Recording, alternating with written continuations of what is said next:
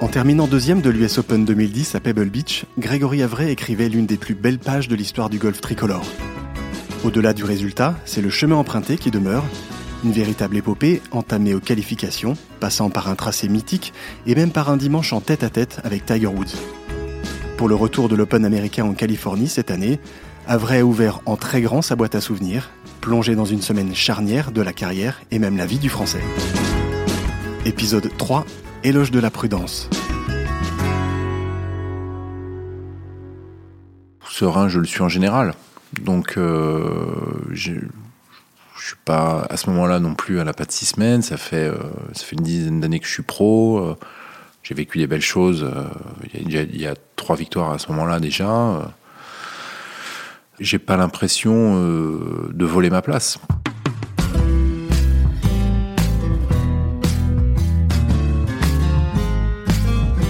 Je joue euh, à ce moment-là pas le golf que, que je veux, même si là sur les quelques jours qui se passent, je suis assez, euh, assez content et ça se passe assez bien.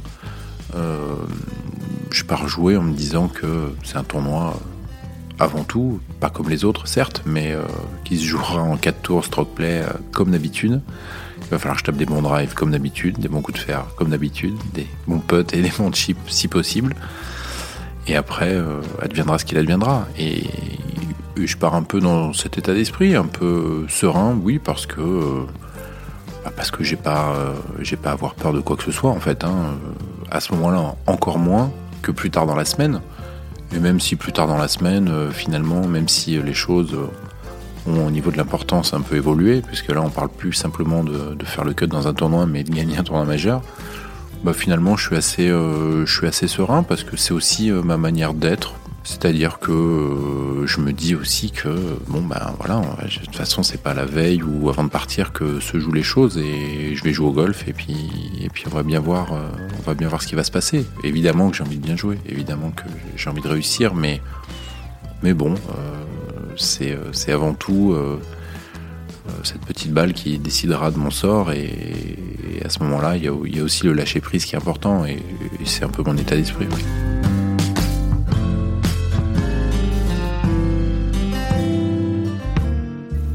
Est-ce que c'est normal ou pas Je sais pas si c'est normal ou pas, mais euh, oui, ça, ça m'empêche pas de dormir la, nuit et, et, je change pas euh, grand chose euh, dans mes journées euh, par rapport aux autres tournois parce que euh, je sais pas, peut-être qu'à ce moment-là je suis un peu inconscient, mais euh, mais je, je, je, pense pas à un résultat en plus. Moi je suis ici pour jouer au golf, pour essayer de bien jouer au golf, mais je suis pas spécialement là pour gagner ou pour faire dans les dix premiers. Je, je me mets pas une une barrière. Je me dis pas si tu fais mieux que ça c'est bien, si tu fais moins bien c'est pas bien.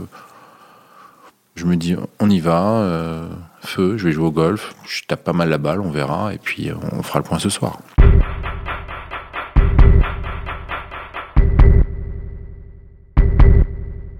La stratégie qui avait été définie, c'était euh, de, de, ne surtout pas commettre une deuxième erreur de suite. On, avait euh, vraiment beaucoup pensé le parcours, euh, pas mal, pas mal réfléchi et, beaucoup discuté lui et moi et on, a, tous les deux trouvé à ce moment-là que euh, une, une erreur en fait allait facilement en appeler une autre. Et le, but c'était évidemment de, ne pas en faire si c'était possible, mais en tout cas que si à partir du moment où il y avait une, c'était d'éviter d'en faire une deuxième. C'est sûr que le fait de penser comme ça et de répéter ça sur tous les trous, ça nous a énormément aidé parce que euh, déjà j'ai rattrapé beaucoup de parts euh, du milieu du fairway à environ 80 mètres euh, ou 70 ou 100 parfois et, le wedging avait été assez bon cette semaine-là. Et puis euh, tout simplement parce que j'ai évité des catastrophes que j'ai vues moi euh, justement dans mes parties. J'ai joué avec dans les deux premiers tours, je ne me rappelle plus des deux joueurs, mais je me rappelle très bien les avoir vus faire des doubles et des triples sur des petites erreurs et et, euh, et, derrière, elles ont été euh, décuplées euh, parce que à essayer de tenter de rattraper un, coup pas possible ou de tenter de choper un bout de green pour faire deux putts et éventuellement éventuellement un et, là les, erreurs s'accumulaient et c'est vrai que et c'est vrai que tout le monde a pris un peu le bouillon comme ça et nous j'ai l'impression qu'on a réussi stratégiquement en tout cas à, passer à travers les gouttes pendant quatre tours et, et ça a été ça a été clairement payant.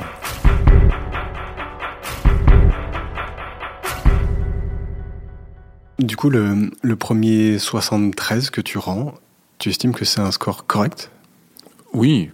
Alors sur le coup, euh, sur je sais pas parce que je vais rendre la carte et euh, c'est un peu l'inconnu. C'est mon premier US Open, euh, c'est un champ de majeur. Je connais les, les champs de majeur parce que j'en ai, j'en ai fait quelques-uns auparavant, mais je ne sais pas du tout à quoi m'attendre à ce moment-là par rapport à la difficulté du parcours, que je trouvais euh, d'ailleurs relativement importante, mais euh, bon, c'était quand même un, champ énorme euh, et, j'ai eu une bonne surprise parce que je me dis que ce 73, il est, il est pas si facile à faire et effectivement, quand je rends la carte, je sais plus à quelle place je me, je me classe, mais, mais c'était une, une, performance assez, assez correcte.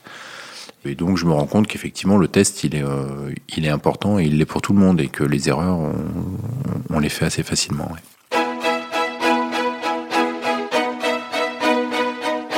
Après ce premier tour, euh, je sais plus euh, comment je me classe, mais je crois que je dois être dans les 30, un truc comme ça. Et bon bah là forcément, tout à coup ça devient bon la journée du cut c'est toujours un, peu plus spécial. On, sait que les, petites erreurs coûtent cher, les potes qui rentrent vous donne un peu d'air et puis euh, et puis encore une fois je joue bien. Je, je vois que Jeff le matin parce qu'on était en droit opposé et je me rappelle que lui était très bien à 6 ou 7 trous de la fin et qui finit très mal pour louper le cut d'un point. Donc ça m'avait assez marqué parce qu'à ce moment-là il était 10 euh, ou 15e et que euh, il, a, il a vraiment loupé le cut sur, une, sur une très très mauvaise fin et quelque part, ça me remobilise aussi, parce que je me dis, attention, tu, voilà, même si t'es bien, même si ça se passe bien, t'es vraiment jamais à l'abri de, faire, de faire des erreurs, et, euh, et, ce parcours est assez vicieux. Les, les points peuvent vous échapper des, mains, et, on a l'impression qu'on peut rattraper, mais c'est vraiment très dur. Ce, Pebble Beach là, c'est pas le Pebble Beach de, de début d'année. C'est un des greens très durs ce vent, ce parcours assez sec, euh, ces roughs vicieux. Euh, enfin, c'est, c'est, un vrai test. Et, euh, et, voilà. Et je pars en me disant que il y a malgré tout une belle chose à faire parce que parce que c'est une belle première journée qui confirme un peu les 3-4 journées d'entraînement que je viens de faire et qui sont assez bonnes. Un putting assez bon. voilà, je, pars, je suis confiant, mais, mais je me méfie quand même un peu du parcours. Can they get past the hole over to the right? Well, this is a solid shot behind the hole right, it looks like. That's very nicely done. Perfectly done. Two putts from there. To win what he's been dreaming about. Le cut, euh, eh bien on est 100, grosso modo, euh, on est 100, 150 ou 160 à jouer euh, un tournoi à peu près chaque semaine et euh, à peu près chaque semaine. Après deux tours, euh, on garde les 60 ou les 65 premiers selon les tournois. Il se trouve que l'US Open, c'est les 60, je crois. Mais en tout cas, on garde un certain nombre de joueurs euh, qui, euh, pour le coup, pourront jouer le, week-end, auront le droit de jouer le, le, parcours et de continuer le tournoi. Les autres pourront rentrer chez eux. sans argent, sans rien, donc on est, on est dedans de, nos avions, de nos hôtels, etc. Et par contre, les premiers sont payés, évidemment, meilleur la place est, et plus grassement tu es payé. Et ce cut, quelque part mentalement, il existe pour pas mal de monde parce que, parce que quand on le fait, même si on n'a pas fait deux grandes journées, on a une chance de, revenir. On a, on a deux autres journées pour, pour inverser la vapeur et, faire une belle performance. Donc, euh, donc quand on est après deux jours dans les, dans les 60 premiers, on, on peut, on peut euh, légitimement euh, espérer bien finir le tournoi. Donc, donc ce, ce, cut, il est important à faire pour tous les joueurs chaque semaine. Déjà, c'est des points, euh, c'est des points quand même euh, qui sont autre chose que les tournois euh, réguliers du Tour européen que je fais à ce moment-là. c'est quand même une autre dimension. Au-delà du fait de reprendre un peu confiance et de, et de remettre des points, c'est aussi performer sur l'un des quatre tournois les plus grands du monde c'est assez symbolique, mais c'est aussi, euh, c'est pas que symbolique. Il y a aussi euh, de l'argent à, gagner, et, euh, et à ce moment-là, j'en ai besoin parce que l'argent et les points sont comptent de la même manière. Et des points, j'en ai besoin pour pour mon classement européen de fin d'année, puisque le début d'année n'est pas bon. Donc, il faut concrètement quand même que je joue bien pour pour pour sauver un peu les meubles par rapport à ce début d'année. Donc, donc un cut déjà. Bon, c'est bien, ça suffit pas, mais c'est vrai que c'est vrai qu'à ce moment-là, si je fais dans les 30-40 après ce premier tour, euh, je me dis que ça, peut être un bel objectif. Là, je commence à déjà un peu plus euh, concrétiser la chose. Je commence à me dire, bon, on va faire ce cut. déjà il faut le faire et si je le fais, oui, ça, pourrait être un bon, une bonne manière de, me, de rebooster pour cette saison.